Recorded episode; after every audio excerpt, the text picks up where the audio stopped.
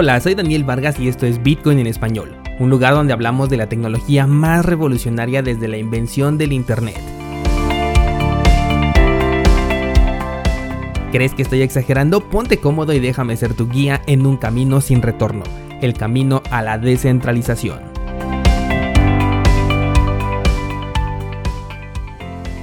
Bienvenidos descentralizados, hoy es martes 10 de noviembre de 2020 y vaya día que tuvimos ayer, sobre todo en los mercados financieros.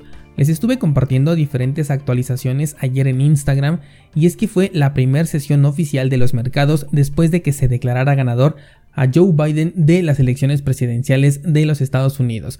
Vámonos por partes. Primero, el día sábado por fin tuvimos los resultados oficiales de estas elecciones, dando como ganador a Joe Biden y de inmediato el mercado de Bitcoin reaccionó con una caída que podemos considerar normal dentro de la clase de movimientos a los que Bitcoin ya nos ha acostumbrado. Aún con este resultado estuvo bastante lejos de regresar al máximo de 2019, así que nada de qué preocuparse por ahora.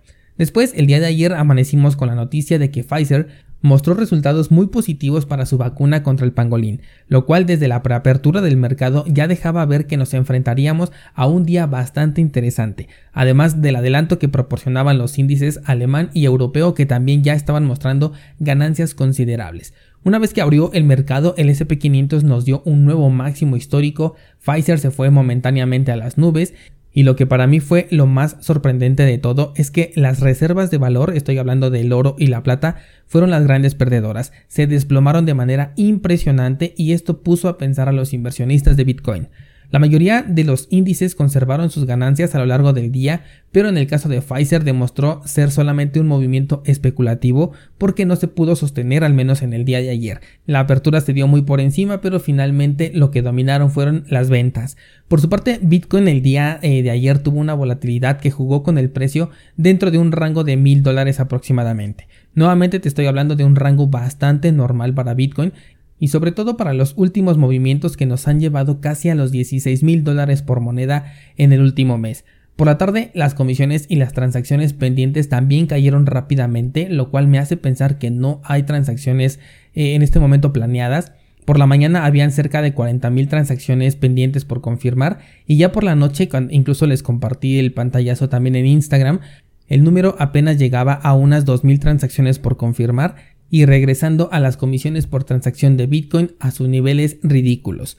La verdad me está sorprendiendo la fuerza que ha demostrado Bitcoin ante estos dos eventos. Pudimos ver ventas que no sé si buscaban generar pánico o eran justo unas ventas de pánico las que pudimos ver en el gráfico, tanto en el evento de, de la pronunciación de Joe Biden como en la sesión de ayer con toda la volatilidad pero aún así no podemos cantar victoria, todavía considero que estamos en un momento adecuado para ver una corrección ligera en el mercado de Bitcoin, y por ligera me estoy refiriendo más o menos a un 30%, pero bien sabemos que no hay nada que podamos hacer más que tener un plan preparado y reaccionar de acuerdo a su desempeño.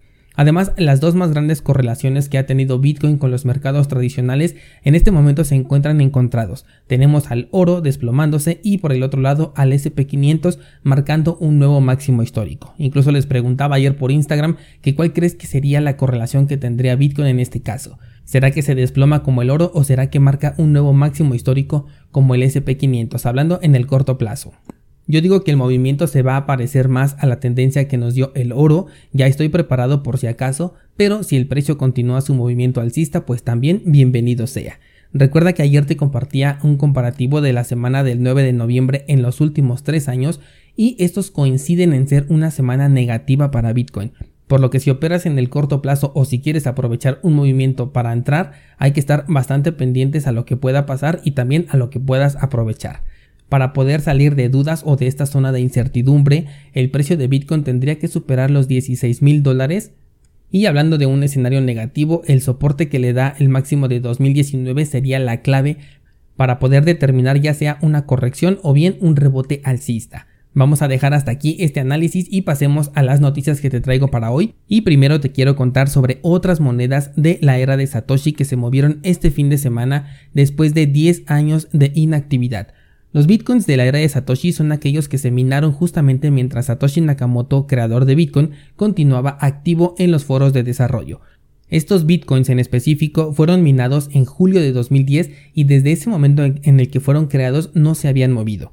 Con una transacción de prueba de 50 bitcoins, se consiguieron mover finalmente 2050 bitcoins entre direcciones desconocidas y que por ahora solamente muestran la intención de migrar sus bitcoins de direcciones legacy, que son las originales de bitcoin, a las direcciones segwit, que son aquellas que ya te permiten reducir el costo de tu transacción. Se desconoce por ahora la razón por la que después de tantos años se han movido estas monedas, pero hay que estar muy pendientes porque esta clase de movimientos en una semana con tanta volatilidad como va a ser esta, todo puede ocurrir. Vamos a cambiar de tema y hace un par de semanas te hablaba yo sobre CRID, una plataforma de préstamos de criptomonedas que había suspendido los depósitos y retiros mientras que el servicio de Uphold declaraba que ya no iba a trabajar con ellos. Bueno, pues la empresa se ha mantenido bastante reservada con respecto a nueva información para los usuarios afectados al grado de que ya hay quienes están exigiendo de manera inmediata el retorno de sus criptomonedas, algo que no creo que vayan a ver al menos en el corto plazo. Sobre todo porque ahora la empresa se ha declarado formalmente en bancarrota de capítulo 11, que significa que la empresa puede hacer una reestructuración para poder pagar a sus usuarios en el tiempo. Definitivamente este va a ser un proceso muy largo para quienes tengan criptomonedas dentro de este servicio. Podría llevar incluso varios años. Así que si fuiste afectado por esta bancarrota, es mejor irse olvidando de estos fondos al menos por un año como mínimo y evaluar si los fondos que tienes aquí depositados merecen la pena de entregar datos personales adicionales a los que ya te hayan pedido para poder formar parte de este servicio porque eh, regularmente en estos casos si es que regresan el dinero a los inversionistas primero necesitan hacerlos pasar por un proceso obligatorio de Know Your Customer en donde tienes que comprobar tu identidad y que eres dueño de esos fondos.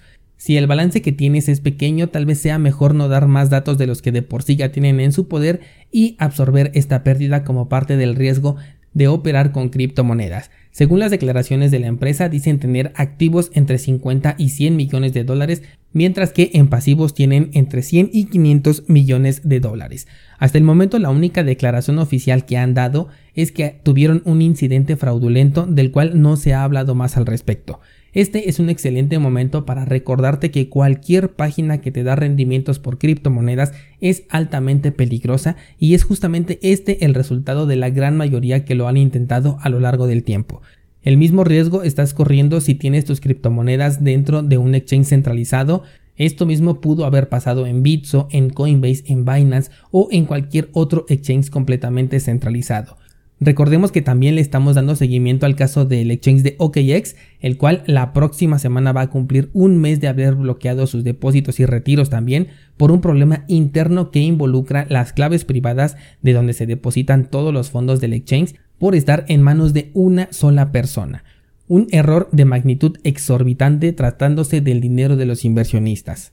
Si eres nuevo en este mundo de las criptomonedas, lo primero que necesitas para tener Bitcoin es una cartera en donde tú tengas el control. Puede ser una cartera en papel, una cartera en hardware o también una cartera en software. Los exchanges solamente se utilizan para realizar actividades de trading, actividades de intercambio de criptomonedas y fuera de ellos no es recomendable tener criptomonedas estacionadas dentro de estos servicios. En las notas del programa te voy a dejar enlaces a recursos útiles para poder evitar ser víctima del robo o bien del bloqueo de criptomonedas como en estos dos casos que te acabo de comentar. Por último, déjame recordarte que no todo proyecto nuevo dentro del terreno de las criptomonedas que veas que sale en todos los canales de YouTube relacionadas al tema de criptomonedas es un buen proyecto. Y es que se consiguió hacer un ataque del 51% en la criptomoneda Grim.